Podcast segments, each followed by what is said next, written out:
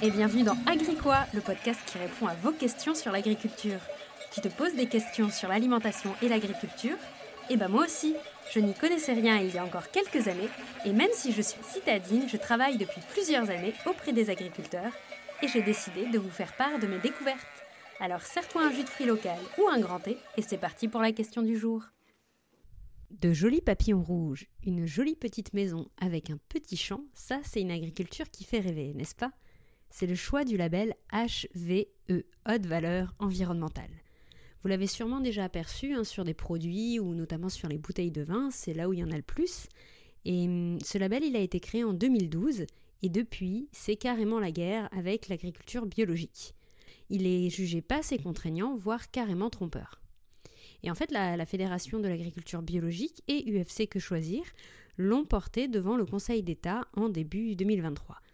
Mais qu'est-ce que c'est exactement que le label haute valeur environnementale? Et le petit champ présent sur le logo est-il trompeur? C'est ce qu'on va voir dans cet épisode. Comme je disais, le label HVE, ça date de 2012, et ce label, c'est un peu l'héritier de l'agriculture raisonnée. J'en parlais dans un épisode précédent. Mais ce n'était pas assez strict, donc le ministère a créé ce nouveau label, le label HVE. Mais l'objectif, il est sensiblement le même, c'est-à-dire concilier les performances économiques et les normes écologiques. Les agriculteurs peuvent y adhérer sur la base du volontariat, mais bien sûr, il y a quand même une petite incitation du gouvernement. L'objectif, c'est d'atteindre 50 000 exploitations labellisées d'ici 2030. Donc choix, euh, pas vraiment choix. Et hum, ce label HVE, il fonctionne sur trois niveaux. Le niveau 1, c'est tout simplement respecter euh, les, conditions qu'il y a dans la PAC pour pouvoir toucher les aides de la politique agricole commune. Donc en gros, si tu respectes les critères pour avoir la PAC, t'es dedans. C'est pas très contraignant. Le niveau 2, ça va être déjà avec quelques exigences, avec une obligation de moyens. Donc tu dois montrer que tu as mis des choses en place. Et le niveau 3, c'est le niveau qualifié de haute valeur environnementale. Et là, c'est fondé sur plusieurs critères qu'on va détailler ensemble et avec une obligation de résultat. Et c'est ce niveau 3 qui est crédité donc d'une mention valorisante qui en fait permet tout simplement de mettre le logo sur les produits. Donc euh, fondamentalement, euh, les agriculteurs, ils commencent généralement au niveau 1 et ils passent directement après à la certification du niveau 3, puisque si tu te lances dedans, c'est généralement que tu as envie de le mettre sur ton produit. Donc, qu'est-ce qu'il y a dans ce label? Si on regarde un peu le niveau 3, qui est donc euh, celui qui est intéressant, comme je le disais. Il y a quatre piliers dans la haute valeur environnementale. La préservation de la biodiversité, donc, euh, c'est-à-dire, on va regarder les insectes, les arbres, les haies, euh, les fleurs, enfin tout ce genre d'éléments de la biodiversité. En deux, il y a la stratégie phytosanitaire. Donc là, on va regarder l'utilisation des pesticides, les outils à la décision. En trois, il y a la gestion de la fertilisation. Donc, on regarde s'ils utilisent des légumineuses, des couverts végétaux, tout ça. Et en dernier, la gestion de l'irrigation, qui sont les apports d'eau. Donc, pour résumer, le HVE, c'est quatre piliers, la biodiversité, les pesticides, les engrais et l'eau. Et là-dedans, il y a plusieurs critères et l'objectif est d'avoir 10 points par pilier. Ça, c'est le cadre général. Mais si on met les mains euh, dans le système de notation, voilà comment ça se passe. Pour vous donner des exemples, si tu mets 3 ruches euh, sur ton exploitation, tu as un point. Si les haies, les mares, etc. Euh, représentent moins de 5% de ton exploitation, tu as 0. Mais si ça représente plus de 10% de l'exploitation, tu as 7 points. Donc c'est un système de points comme ça. Dans chacun des piliers, on va mesurer par rapport à différents critères comment fonctionne ton exploitation, ce que tu as, etc. Et l'objectif est d'avoir 10 points par pilier. Si tu obtiens du coup un minimum de 40 points euh, sur l'ensemble des piliers, et eh bien du coup tu es labellisé HVE niveau 3. En gros, c'est un peu comme les partiels à la fac. Hein. Tu obtiens une note globale et en fonction de nos résultats, si tu es moins bon en histoire mais au top endroit, et eh bah ben, tu passes. Bah là c'est un peu pareil. Si tu as pas de ruches mais que tu as beaucoup de prairies, bah en gros tu obtiens les points de biodiversité pour simplifier. En plus de ça, on rajoute qu'il y a deux systèmes. Donc il y a la voie A qui est celle que je viens de vous décrire avec ce système de compensation, mais il y a aussi une voie B.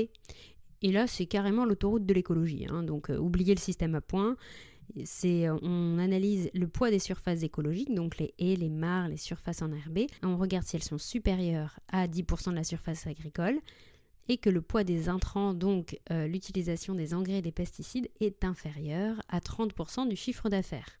Et bien là, ils arrivent au niveau 3. Et donc même si tout le monde ne l'a pas utilisé, c'est en soi assez facile à atteindre pour les viticulteurs notamment, parce que forcément bah, le chiffre d'affaires dans le monde du vin est assez élevé, donc que le poids des intrants, des pesticides, des engrais, enfin l'achat des engrais, des pesticides soit inférieur à 30% du chiffre d'affaires, on y arrive assez facilement. Et en plus, et ben dans les cultures, euh, dans, les vignes, vous voyez bien qu'il y a de l'herbe, qu'il y a des bandes enherbées entre, entre les vignes euh, assez souvent.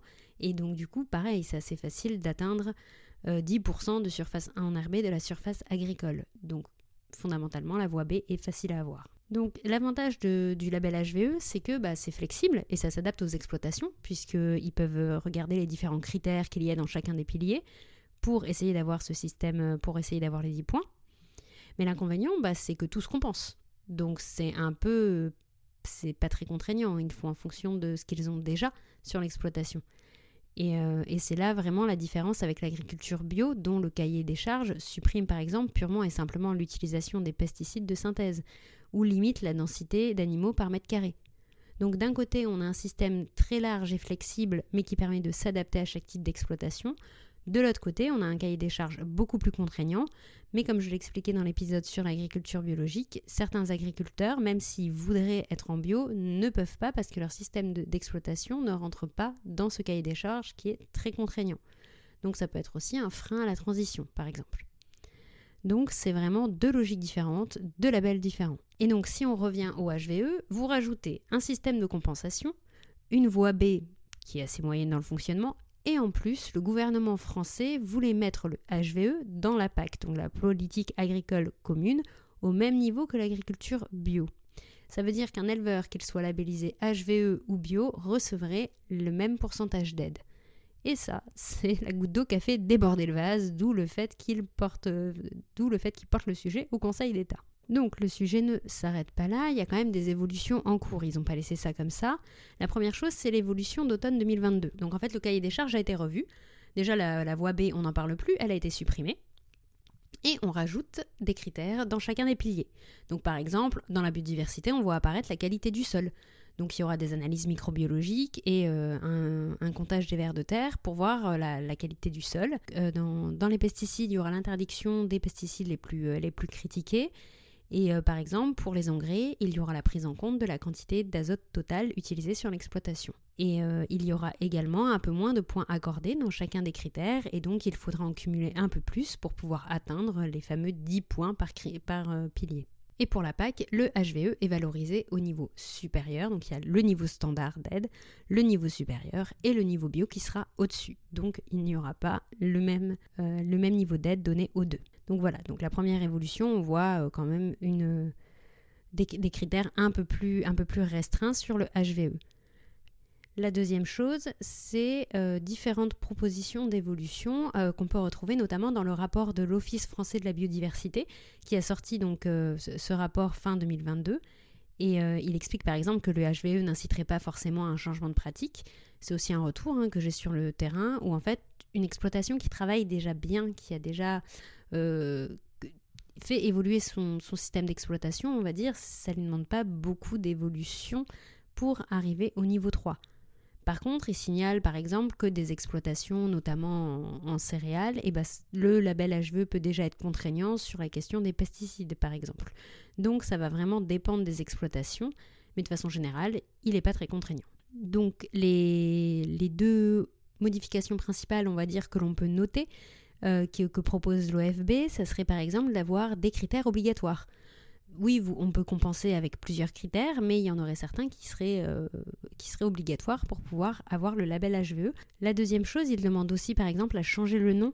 Haute valeur environnementale peut en effet être assez mensonger puisque c'est moins contraignant que l'agriculture biologique. Euh, ça donne un peu une idée d'excellence alors que l'objectif est avant tout une incitation au changement. Et le, troisième point, la troisième évolution qu'on pourrait noter, c'est également se dire que au lieu de voir la bio et le HVE comme concurrents, on pourrait aussi un peu plus les présenter comme complémentaires aux euh, consommateurs, dans le sens où la bio permet de valider des critères, comme je le disais, sur l'utilisation des pesticides, mais le HVE inclut des critères sur la biodiversité qui ne sont pas forcément présents dans le cahier des charges de la bio. Donc, euh, par exemple, j'ai déjà vu des exploitants qui ont euh, les terres validées en bio, mais l'exploitation en HVE. Donc l'un n'empêche pas l'autre, mais euh, ça demande quand même un sacré éclaircissement pour le consommateur. Donc euh, pour conclure cet épisode, l'objectif est ici vraiment d'éviter une concurrence entre HVE et bio. Ce sont deux labels différents, deux objectifs différents. Il faut que le consommateur le sache.